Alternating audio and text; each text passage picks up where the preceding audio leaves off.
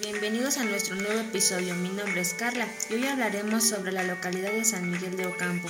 Y hoy tendremos unos invitados de la misma localidad, que es Viana y Vargas Alarcón, Joana Serrano Palermo y José Luis Arellano Pulido. Hola Joana, ¿nos podrían contar algo de la historia de San Miguel? Nuestra comunidad se localiza en el municipio de Joquecingo de León Guzmán, en el Estado de México. La población era pequeña, pero ha aumentado, ya que según las estadísticas del 2020 aumentó a 854 habitantes. Se dice que la imagen se apareció en el centro de la comunidad y unos habitantes la encontraron un 8 de mayo, y ese día se celebra una pequeña festejación debido a su conmemoración.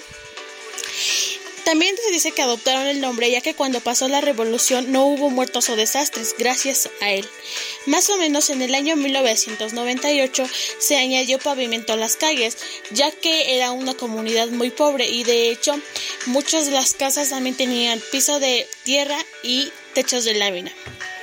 Un acontecimiento que marcó al pueblo fue cuando los encargados de la iglesia bajaron a limpiarla y la imagen de San Miguel no estaba.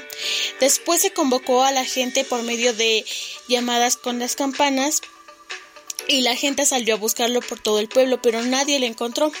Se dice que una persona que regresó a la iglesia vio unas pequeñas huellas de guaraches con lodo en el piso y que volteó hacia donde estaba la imagen y ya había regresado. Y concluyeron que él, la imagen de San Miguel, había salido a visitar a su pueblo. Aunque algunas tradiciones han desaparecido, en mi perspectiva San Miguel es una de las comunidades que más tiene respeto, ya que algunas de las personas se besan a mano en representación de respeto a sus padrinos de comunión u confirmación. Y eso sería todo. ¿Cuál sería la misión, Luis? La misión de nuestra localidad sería mejorar la calidad de vida a los habitantes de la comunidad para que en caso de bajas siembras no pierdan su sustento. Y nuestra visión es que la gente en un futuro no sufra de no alimentación por escasos recursos económicos. ¿Y nos podrías decir, Viana, cuáles serían sus principales tradiciones? Años atrás eran tradicionales tres danzas, que son los lobitos, los arrieros y los chinelos, pero con el paso del tiempo desaparecieron los lobitos y los chinelos.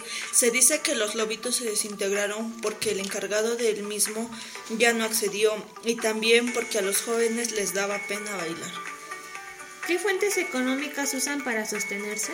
Nuestras principales fuentes económicas son la siembra de maíz y de distintas verduras. ¿Cuáles serían sus estrategias para mejorar la economía? Eh, mis estrategias serían solicitar un comedor comunitario para que la gente que no tiene por, por problemas de que no haya siembra pueda adquirir la comida gratis.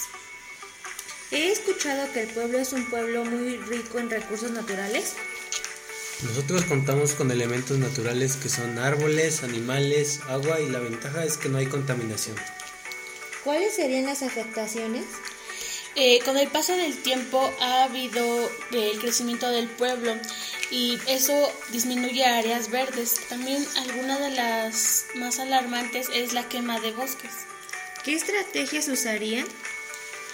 Multar a la gente, que protección civil esté más al pendiente evitar el malgasto de agua.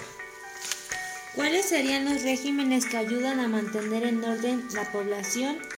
Antes del año 2019 solo se regían las leyes por costumbres y tradiciones del pueblo, pero ahora, gracias a los llamados bienes comunales, ya hay leyes jurídicas y mejores y también surgen derechos y obligaciones.